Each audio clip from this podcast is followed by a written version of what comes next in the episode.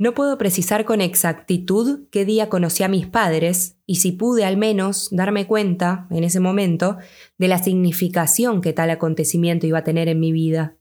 Pero recuerdo, eso sí, que cuando vi a mamá por primera vez, mamá estaba en el patio. El patio era un espacio enorme que con los años se fue encogiendo.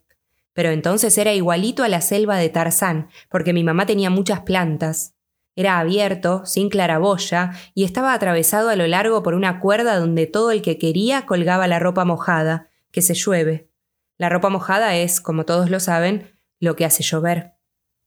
En ese patio un día mi mamá encendió un brasero a carbón, donde iba a cocinar un trozo de hígado que los carniceros regalaban a los que tenían gato. Nosotros teníamos. Se llamaba Misca y era igualita a un tigre. Mamá cocinaba para Misca, pero comíamos todos. De mi papá, lo primero que conocí fueron los ojos. Unos ojos claros, transparentes, pícaros, buenos, traviesos, que siempre se estaban riendo. Mi papá tenía los mejores ojos del mundo. Y además de todo eso, yo también tenía un hermano grande, que era el que me defendía cuando nos atacaba el enemigo. Me defendió toda la vida, hasta que se murió.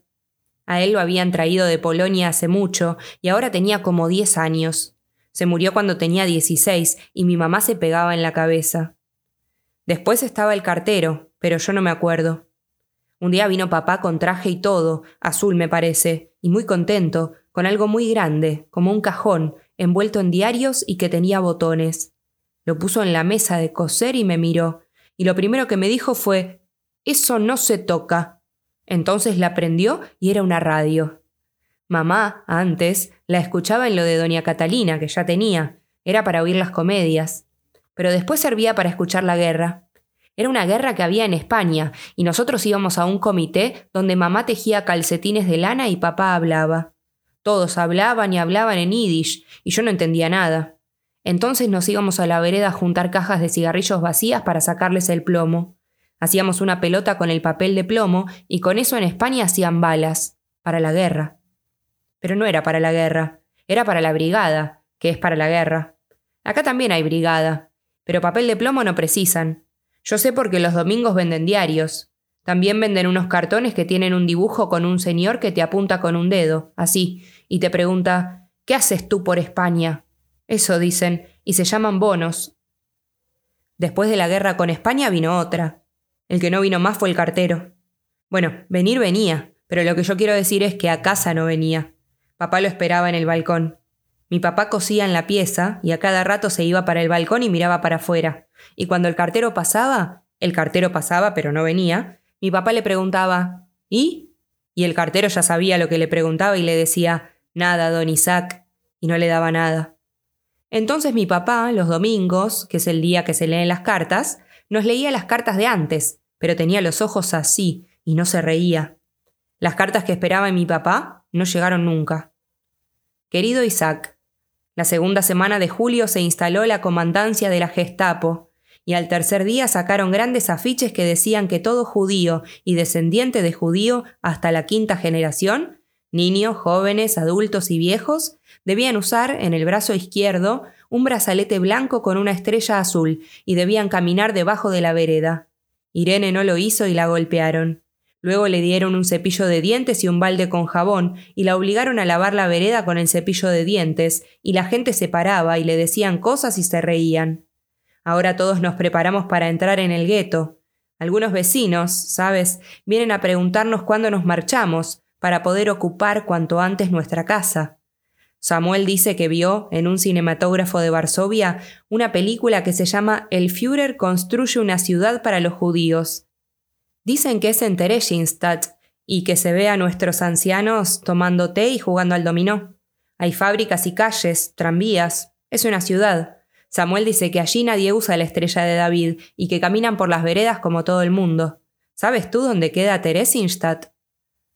En la cocina entrábamos muy justos. León y yo nos sentábamos en un banco de madera largo que traían del patio para eso, para que nos sentáramos.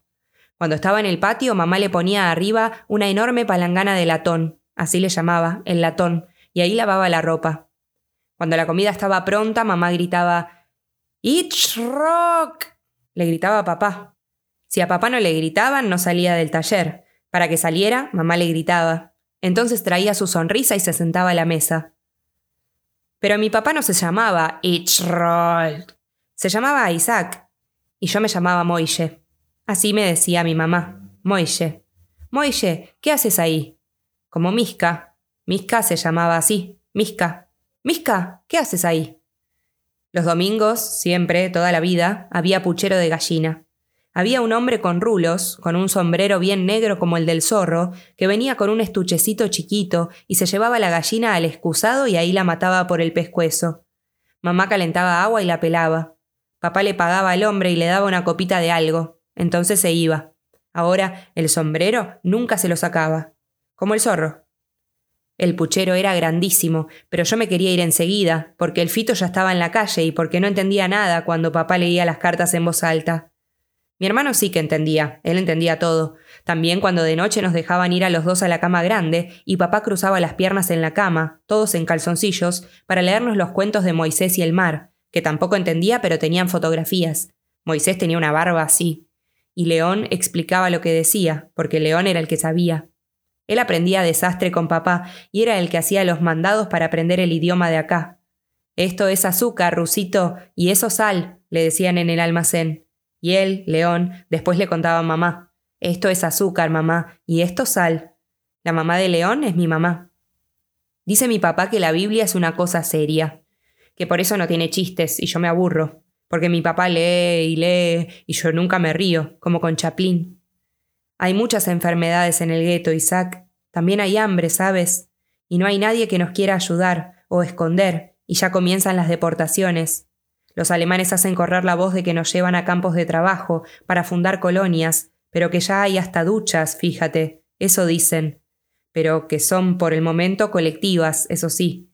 Pero duchas y guarderías para los niños, como las que Samuel vio en la película.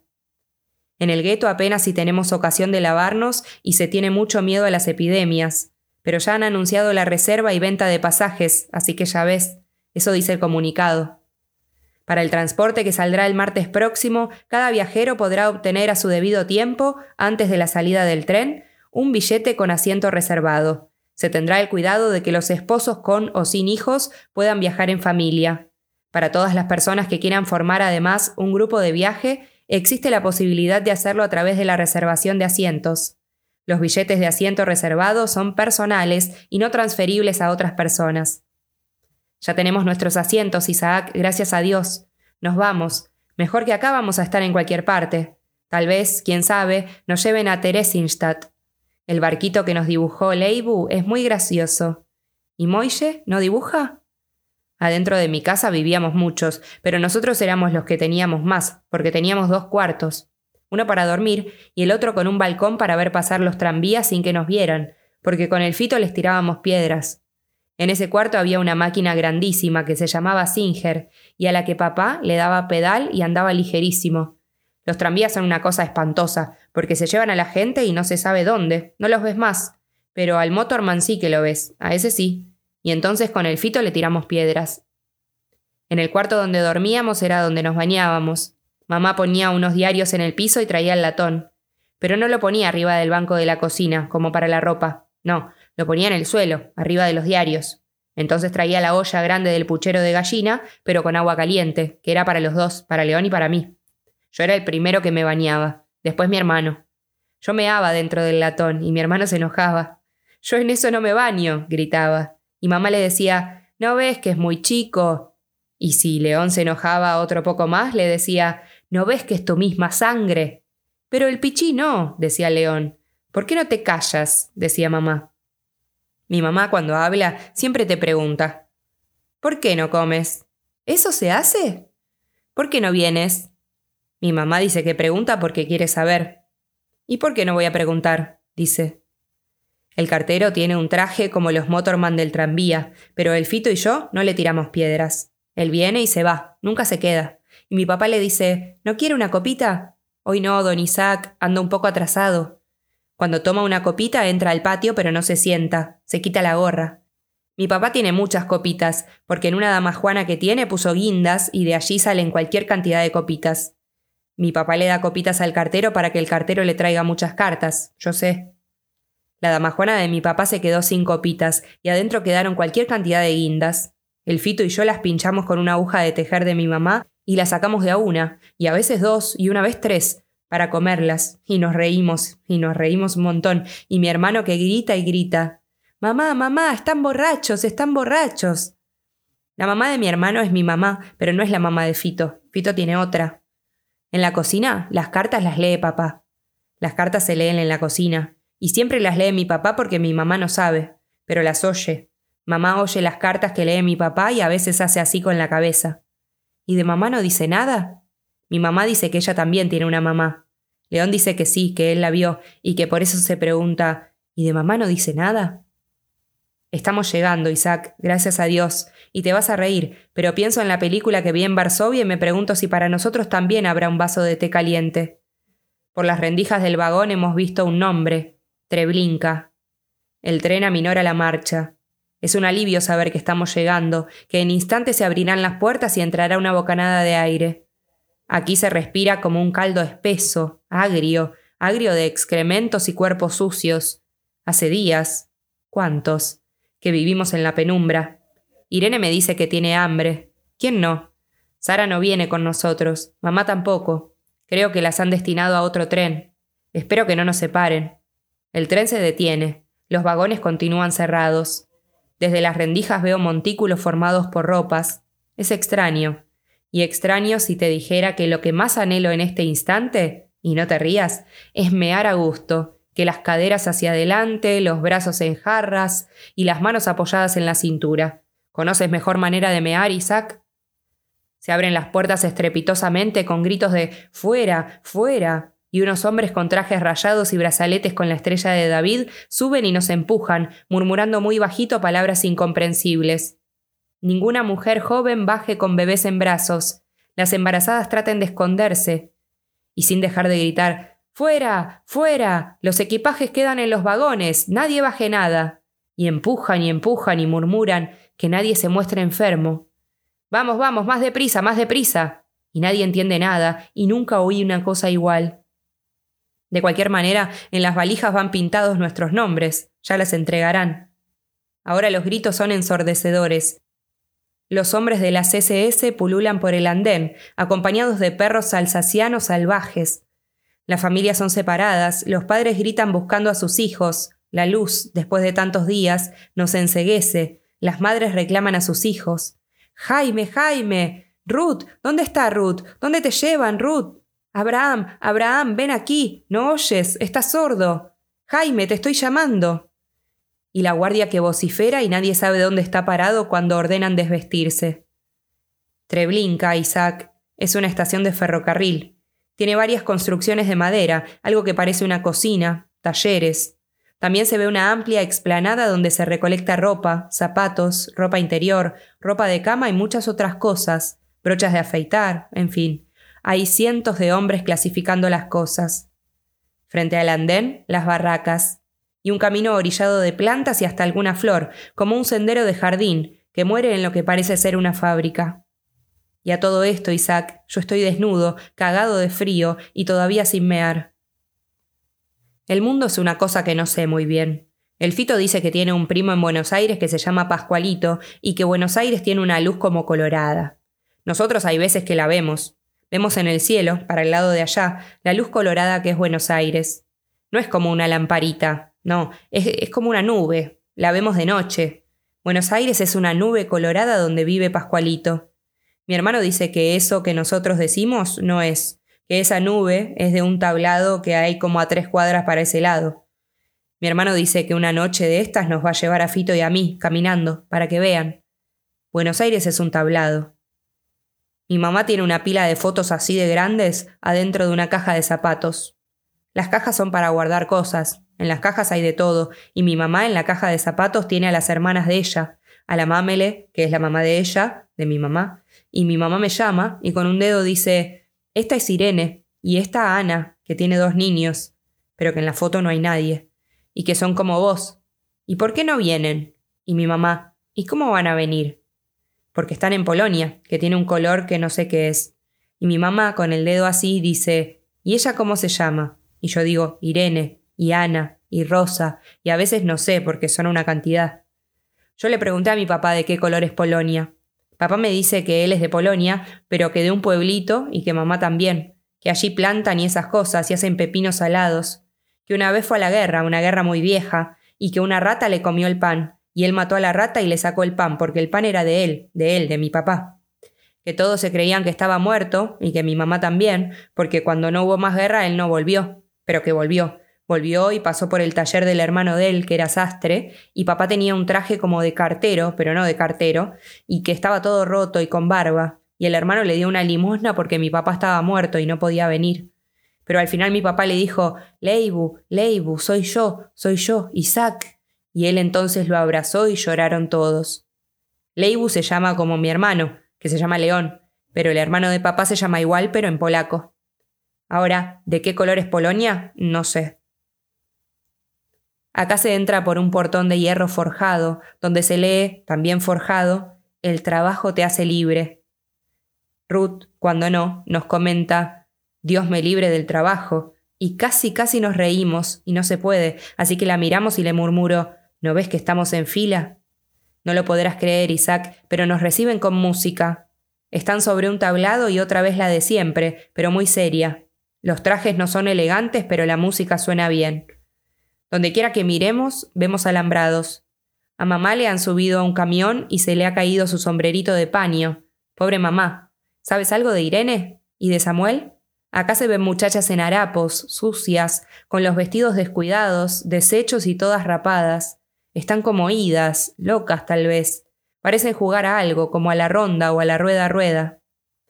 A lo lejos, infinitamente lejos, en la cresta de una colina, se ven casitas de campesinos, con laderas geométricamente sembradas, en ocres y verdes. Es como contemplar una postal o un dibujito escolar del humo saliendo por la chimenea. Dios mío, entre tanta gente, ¿dónde vamos a encontrar a mamá? Mi papá escribe. Cuando mi papá escribe es de noche, porque de día cose y da pedal y le da y le da y la máquina, tiqui tiqui tiqui tiqui tiqui, cose. Mi papá escribe cartas por la noche, pero a veces. Entonces apaga la radio y mi mamá le hace té y él revuelve el vaso con una cucharita y cuando para de dar vueltas con la cucharita, entonces escribe. Tiene un tintero que es muy chiquito y plumas como de plata que clava en un palito que él dice que es lapicera. Entonces saca el taponcito del tintero y moja y escribe. A veces para y le da vueltas a la cucharita. Cuando mi papá escribe, mi hermano y yo no nos podemos pelear ni gritar ni nada. Cuando mi papá escribe no hay que hacer ruido. La hoja se la da mi hermano de un cuaderno que tiene de la escuela. Mi hermano va a la escuela de noche y las hojas que le da a mi papá tienen rayas y las letras las pone arriba de las rayas para que no se caigan. Eso dice León, que sabe todo. Mi papá le escribe a la mamá de él y a los hermanos. También le escribe a los papás de mi mamá. Mi mamá no sabe escribir, pero ella no deja que digan. Una vez mi hermano escribió un pedacito en la hoja de papá. Yo no, yo no sé escribir. Fito tampoco sabe, como mi mamá. Yo lo que sí sé es dibujar. En una carta de mi papá yo hice un barco como el que tenía mi hermano para venir. Ahora, si mi papá no le da vueltas a la cucharita, se agarra la cabeza con la mano, así. Eso es para pensar, dice. Y mi mamá lo rezonga. ¿Por qué no tomas el té? ¿No ves que se enfría? Vienen a contarnos. Con ellos una hermosa rubia de uniforme, Grete. Se llama Grete y tiene dientes perfectos. Nos componemos lo mejor posible, bien erguidas. Estamos inquietas. Grete saca de las filas a algunas chicas y las hace parar aparte. Han sido separadas, ¿entiendes? Separadas por su delgadez y tristeza. Y yo estoy muy flaca, Isaac, y tengo miedo. Nos ordenan, a todas las demás, que tenemos que rodearlas para que no se escapen. Si alguna logra fugarse, irá todo el bloque, y tengo miedo. Entonces hacemos una ronda, tomadas de la mano, caminando hacia uno y otro lado. Y estamos como idas, locas tal vez, en harapos, sucias, con los vestidos descuidados, deshechos y todas rapadas, en esta danza de la que escapo y me fugo hacia la placita de nuestra calle, donde tomadas de la mano con Irene y Sara y todas las chicas, reíamos y reíamos sin saber de qué, hasta que fatigadas de risa se detenía la rueda a rueda, como ahora, porque las vienen a llevar, y tengo miedo. Una vez fui a un lugar. Fito no. Era un lugar como en la calle de mi casa, pero en la esquina pero en otro lugar. Ahí había un cañón, pero amarillo, que tenía una ventanita con una tapa. Por ahí, dijo mi hermano. Tienes que poner por ahí, dale, dijo.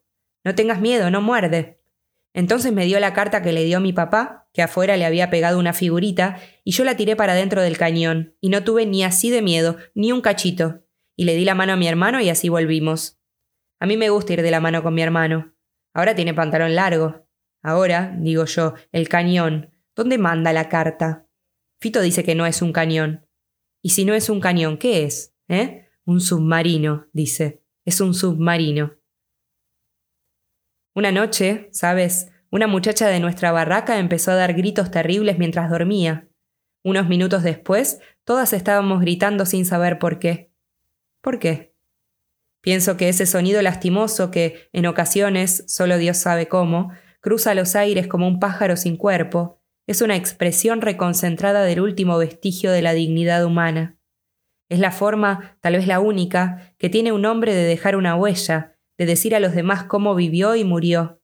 Con sus gritos hace valer su derecho a la vida, envía un mensaje al mundo exterior pidiendo ayuda y exigiendo resistencia. Si ya no queda nada, uno debe gritar. El silencio es el verdadero crimen de lesa humanidad. Y Ruth, la que nos hace reír, porque ella siempre dice algo que nos hace reír, dice que cuando gritamos tenemos que decir gol, que da lo mismo y no cuesta nada, y reírse un poquito del dolor hace al dolor un poco más pequeño. Gol. Así. Cuando era pequeña, Isaac me preguntaba dónde iban los sueños. Tú sueñas, y el sueño es como el agua. ¿Dónde va toda esa agua? ¿A los mares? Y luego, ¿serán nubes? Los sueños, entonces, regresan con las lluvias. ¿Y los gritos? Hoy me pregunto, ¿los gritos dónde van? No pueden, no deben perderse. No es posible que se pierdan, no pueden deshacerse en la nada, no pueden morir en nada, morir para nada. Para algo se han creado, para algo se han gritado, Isaac. El grito no muere, no puede morir. No muere. Nosotros sí que morimos. Cada amanecer, en cada selección de Grete, en cada tren que llega. Pero nuestros gritos no, el grito no. Quiera Dios que nuestros gritos se escondan bajo las almohadas de los que no saben, de los que saben y callan, de los que no quieren saber.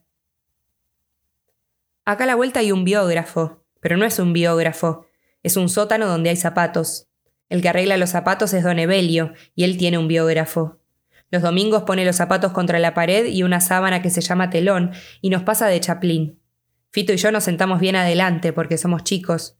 Don Evelio me dijo que los tíos de España se fueron para otra guerra, porque allí ya perdimos. Pero que igual hay que juntar muchas cajas de cigarrillo, por el plomo. Mi papá habla con don Evelio en el comité y mueve mucho los brazos porque don Evelio no habla yiddish. A mí las de Chaplin me gustan, a Fito también. Ayer Chaplin agarró una flor del piso, pero que no era una flor, no era nada. Pero era una flor, porque se la puso en la nariz y la olió, así. Después se la comió y nos reímos todos. El biógrafo de Don Evelio cuesta un vintén, pero si no tenés un vintén, igual te deja. Don Evelio dice que eso es porque es socialismo. En el fondo del patio había una escalera de fierro que iba hasta el altillo de Ramón. Ramón se llamaba Ramón Lescano y hacía casas, pero los domingos no, los domingos hacía puchero. Ponía afuera un brasero como el de mamá para el hígado de misca que comemos todos pero que mamá no quiere que diga, y en una ollita ponía carne, chorizo, papa, zapallo, que no me gusta ni así, boniato, de todo, y me convidaba. Él me dijo una palabra una vez que me acordé toda la vida. Yo me había partido la cabeza contra una columna del tranvía cuando nos corrió, al Fito y a mí, el de un puestito de verdura que había en la vereda, pero para el otro lado. Para el lado de acá estaba el puestito de la mamá de Fito, doña Catalina, que nosotros teníamos que defender. Entonces nosotros íbamos al otro puestito que estaba para el otro lado y apuntando con un dedo, así, le gritábamos Ruso, ruso. Entonces nos corrió y yo me reventé la cabeza contra una columna del tranvía, que son durísimas. Y mamá hizo ir al puestero a mi casa para que me viera acostado y todo roto. Y mamá le decía, ¿Eso se hace? A un niño. ¿Eso se hace? y yo tenía miedo y abría los ojos hasta que se fue y mamá me cambió el paño de la cabeza que tenía un vinagre feísimo. Yo estaba en la cama grande, que era blanquísima, y tenía un edredón blanquísimo que se hundía todo y que mamá había traído de Polonia. Entonces, cuando Ramón volvió de la obra, me vino a visitar.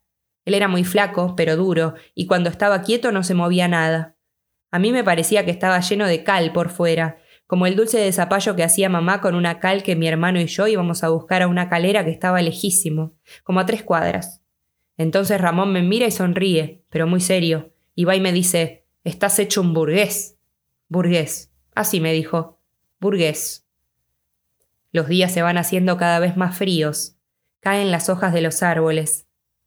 Las puntas de los senos me empiezan a sangrar de tanto frío. Ya no tenemos ropa interior. Cortamos un pedazo del vestido, ya bastante corto, y nos fabricamos un corpiño. Christian Dior, dice Ruth. Con el tiempo se llena de piojos, y es que con la primera helada se han roto los caños y no tenemos dónde lavarnos. Estamos cada día más sucias, más flacas, con el cabello rapado. Sentimos mucho frío en la cabeza. Imagínate qué ajuar para una noche de bodas, dice Ruth, la que nos hace reír. Así le decimos, ¿sabes? La que nos hace reír. Cuando nos sirven el cucharón de sopa diario, ella dice, consomé, chicas, hoy consomé. Es muy graciosa. Mi papá escribe cosas de acá para allá y no se entiende nada porque escribe palitos. León dice que no son palitos, que arriba del todo los palitos dicen mámele, que es mamá. Y papá tiene una mamá a la que le dice mámele. Yo nunca la vi. Bueno, la vi, papá le hizo una foto. Mámele es muy seria, pero como que se ríe. León dice que sí, que se ríe, que a él le hacía bizcochitos de miel y cosas ricas, y que una vez lo llevó para que viera cómo nacía una oveja. ¿Es tu mámele? le dije. Y él que no, que mi mámele es mamá, tonto, y la mámele de papá es mi búbele, ¿entendés? Y la búbele es también tu búbele. Así que vos tenés dos búbeles como yo, la mámele de papá y la mámele de mamá. Yo entiendo todo, le dije, porque yo entiendo todo, no soy ningún tonto. Mi hermano se rió y dijo, Vení, te voy a enseñar las fotos. Ahora ya sé, las búbeles son las mameles que están en una foto. Grete nos ha distribuido hoy un trozo de jabón. Te parecerá tonto, pero nos llenó de ilusión. Tal vez nos den más cosas, una papa, no sé, calcetines. Siento la piel suave del jabón en mi mano y sonrío un poquito. Pienso en una ducha, agua caliente que corre y corre sobre tus hombros, toallas, ropa limpia. Grete se va. Tiene a la vez un andar marcial y femenino, elegante. Nos da un poquito de envidia. Cuando aproximamos el jabón hasta nuestras narices para respirarlo, vemos la inscripción. El desconcierto es tan grande que nadie articula una palabra, ni aun un gemido. Solo lloramos, Isaac, suavecito, en silencio, porque todo lo que nos queda en este instante son las lágrimas, que ruedan lentas como un cortejo, incesantes, mientras enterramos el jabón murmurando Kadish. El barrio era grandísimo. Tenía una cuadra que iba desde una esquina hasta la otra y que pasa por la puerta de mi casa, que era Gonzalo Ramírez 1395. Para el lado de adentro vivíamos todos, y la cuadra doblaba hacia la izquierda y podíamos ir a la farmacia, que era otra esquina. Farmacia Panizzolo. De Anita Panizzolo, por eso la farmacia se llamaba así, como ella, y una vez que una puerta de la puerta de mi casa se cerró y me rompió todos los dedos y yo lloraba y lloraba y mi mamá me llevó a la señora de la farmacia, ella me curó y mi mamá me dijo, ¿por qué no tienes más cuidado? Para ir hasta la farmacia por el camino había de todo. Estaba el biógrafo de Don Evelio, que usaba delantal como mi mamá, pero de cuero, y que en el sótano tenía una cortina que atrás, yo vi, tenía una cama. Él duerme ahí, yo sé. Después estaba el del carbón, que adentro de la casa tenía una montaña de carbón y que daba mucho miedo porque el fito dice que el infierno es igual, todo de carbón y te cocinan. Y estaba el Lalo, que es como bobo y te corre, y que mi mamá decía, ¿no ves que es enfermo? Porque era enfermo y nos corría porque era loco. Pero con el fito íbamos como si nada. Y esa calle se llamaba Santiago de Chile, que tenía otra esquina que si doblaba ya era otra calle y podías ir al rancho de la Cumparcita, donde había borrachos. Esa calle no se llamaba como la otra, no, se llamaba Francisco Reduello, y todo el barrio, que tenía mar y todo, se llamaba Palermo. Al mar que teníamos nosotros, dicen, yo no sé, que a veces iba Tarzán. Y ahora les voy a contar lo que había para adentro y para afuera de mi casa. En un cuartito chiquito vivía Vasily Mijailchuk, que era hermano de barco de mi papá. Dice mi papá que los hermanos de barco son los que viajan juntos en el barco que viene al Uruguay pero que acá todos pagan el alquiler y él no paga. Vasily Mikhailchuk no paga el alquiler porque él tenía que hacer cosas como Ramón, pero no hace porque se toma el alcohol azul. Tenía una navaja para cortar el queso en cuadraditos y con la punta pinchaba uno y me daba. Después había más gente, que no me acuerdo, pero que ya me voy a acordar. Mi hermano y yo no somos hermanos de barco, porque él vino antes. Dentro del círculo que formamos en ronda hay otras muchachas, y giramos y giramos a su alrededor y cierro los ojos para no verlas, para no verla, Isaac. Allí está Ruth. ¿Qué será de nosotros, Isaac? ¿Qué será? Cuando íbamos al comité, el Fito no venía. Con el Fito lloramos mucho porque a él lo iban a mandar a la escuela italiana y a mí no me dejaban. Mi papá decía que el papá de Fito era italiano. El papá de Fito tenía un bar junto al puestito de doña Catalina, que era su señora. En el bar de don Tomás había un sótano misterioso, con una tapa secreta, con una manija redonda que era de plata. Cuando la abrían, doña Catalina ponía sillas y mesas para que Fito y yo no miráramos para dentro del agujero, y si queríamos mirarnos decía Pobres de ustedes. Adentro del agujero había cosas de misterio, y don Tomás se reía en el mostrador y nos miraba y decía Amici, amici, son amici. Doña Catalina sabía hacer tuco para los tallarines porque era italiana y le enseñó a mamá, que le enseñó a hacer una torta de miel. Y una vez doña Catalina llevó a mamá a su casa para ver una cosa y yo fui, y era que en el baño de la casa de ella habían puesto una cosa que se le ponía alcohol, como el que tomaba Vasily Mijailchuk, y calentaban el agua para bañarse, y no en la olla del puchero de gallina. El primus de mi mamá sí que tiene de ese alcohol, que es azul, muy lindo. Estas cartas nunca te van a llegar, Isaac, o te van a llegar cuando ya no estemos, y entonces será para nosotros una forma de estar. Tal vez estas cartas las escriban otros. Que Moille sepa también que son nuestras, para que sepa qué fue de sus tíos, de sus primos, de sus abuelos. Queremos formar parte de su memoria, Isaac. Cada uno de nosotros es cada uno y todos los demás. También Moille. Moille es él y todos los demás. Moille es su gato y sus padres. Es su hermano que va a morir y su amigo Fito. Moille es también todos nosotros. Así son las cosas. La búbele de Fito se llama Nona. Él tampoco la ve, pero tiene una foto. Yo le pregunté a León si cuando a uno le hacen una foto duele mucho, y él dice que no y se ríe. Yo cuando sea grande me voy a hacer una foto. Pienso en un vaso de té. Sueño con un vaso de té, caliente, humeante, ambarino, que te entibia las manos y abriga tu vientre, sorbo a sorbo. Es casi una obsesión, una alucinación, Isaac. ¿Existe realmente el té? En tanto, yo lo bebo, Isaac, no te creas. Porque la fantasía, sabes, es la única cualidad humana que no está sujeta a las miserias de la realidad como las cenizas, ¿comprendes? Porque han comenzado a acumularse grandes cantidades de cenizas. Hay veces que el viento envuelve el campo en una nube gris, negra. Respiramos cenizas, están en nuestros pulmones, en los poros. Se abren las fosas de multitudes, se las riega con benzina, arden, arden y arden. Entonces tienes más cenizas. Son como las montañas de carbón que asustan a Moille pero de ceniza. José, el que vende carbón, es muy sucio. Su mujer también. Cuando mamá me manda a buscar carbón, yo no voy y va León, porque él no le tiene miedo a nada. Fito y yo sí, está muy oscuro. A mí lo que me gusta es la herrería, pero mi mamá no me manda nunca. ¿Y para qué necesito yo una herrería? me dice. Pero yo con el Fito voy igual. Ahí hay caballos a los que les meten clavos en los pies pero no lloran. El herrero agarra al caballo por una pata y ahí le clava. Una vez nos dobló, al Fito y a mí, unos clavos, que quedaron redondos y son anillos. En la herrería hay olor a quemado porque a los caballos les queman los pies con un fierro que les ponen. Mi papá dice que todos mis tíos están en la guerra. El Fito dice que los tíos de él, de Fito, también. Yo no sé. Cuando uno está en un sitio pasan muchas cosas. Ahora, cuando está en otro, no sé.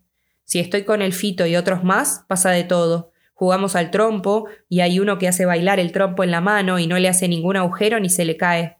Jugamos a la bolita y el Fito y yo sacamos unos bochones así, que nos dio don Tomás de las botellas de graciosa cuando se rompen. Las botellas de graciosa tienen bolitas, que son los bochones. Después hay muchas cosas más. Mostrarnos los anillos, yo qué sé. Pasan muchas cosas. Cuando estamos ahí, pasan muchas cosas. Ahora, si estamos en otro lado cuando estamos ahí, no sé. A lo mejor mamá nos dice, ¿ya tomaron la leche? Han traído a nuestro campo a los prisioneros del bloque 2, que conocemos a distancia, alambradas de por medio. Son los que trabajan en las fábricas de municiones. Los llevan al alba y es cuando los vemos. Ahora están acá para trabajar con los cadáveres. En el bloque 2 está el depósito de armas. Y no te pienses que me olvido del terrón de azúcar. No, lo muerdo. Lo muerdo, ¿entendés? Porque es como si lo tuviera. Lo muerdo y cruje antes de cada sorbo, Isaac. No hay como un buen vaso de té caliente. No, señor. Y los que trabajan con los cadáveres han logrado esconder varios galones de gasolina. El tiempo, Isaac, se arrastra con irritante lentitud. En mi barrio había muchas cosas que ya no hay, y si hay, no sé. Había unos caballos muy grandes que se llamaban percherones y que andaban de a dos y tenían las patas bien peludas. Empujaban un camión de barriles de cerveza.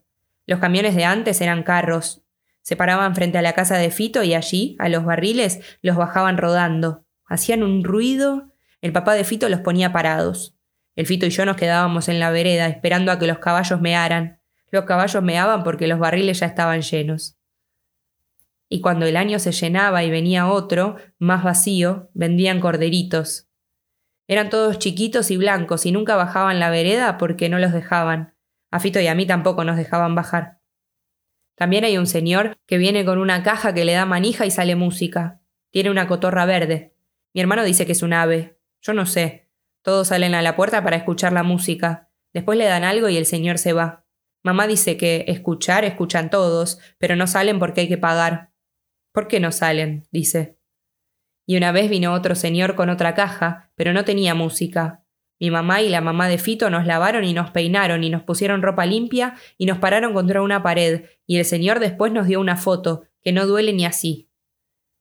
Mi mamá tenía una caja grandísima de mimbre donde ponía la ropa sucia, y tenía una tapa que era igual, y se cerraba, y se pasaba un palo y no se podía abrir, y ahí jugábamos a las escondidas.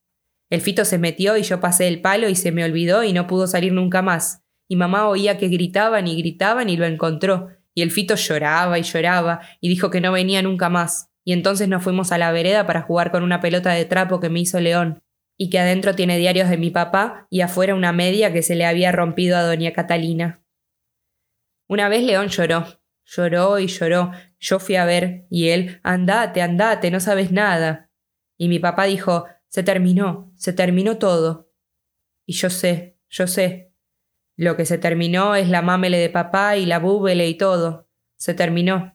Y mamá que llora y llora y agarra a León, y yo voy a buscar una caja de zapatos y se la doy a mamá. Y León, andate, andate, no sabes nada. Y mi papá, anda a la calle, anda, anda a jugar con Fito, anda, Moyele, vos tenés tiempo. El Fito y yo tenemos mucha rabia, porque hay uno que nos dijo que Tarzán no va a la playa que está aquí, en la calle que va para abajo y se acaba en el agua. Pero mi hermano, que es el que sabe, dijo que sí, que Tarzán es del barrio. Yo a mi hermano lo quiero más que a Misca, más que a todos. A las cuatro y media de la tarde se escucharon dos disparos, y de inmediato un fuego majestuoso estalló sobre la cámara de gas. Dos de los SS que conducían las excavadoras yacen muertos. Tomamos sus fusiles. Los ucranianos se desconciertan, levantan las manos. Entonces los lanzamos hacia las alambradas, gritando gritando, simplemente gritando, modulando gritos, gritos, Isaac, solo gritos que rajan el aire, gritos que estallan en nuestras gargantas, liberando antes que nada, que nadie, el grito prohibido, reprimido, incinerado, el grito puro, el grito sin consonantes, ancestral, eterno, tan eterno como el silencio de los dioses, Isaac, el grito de los hombres.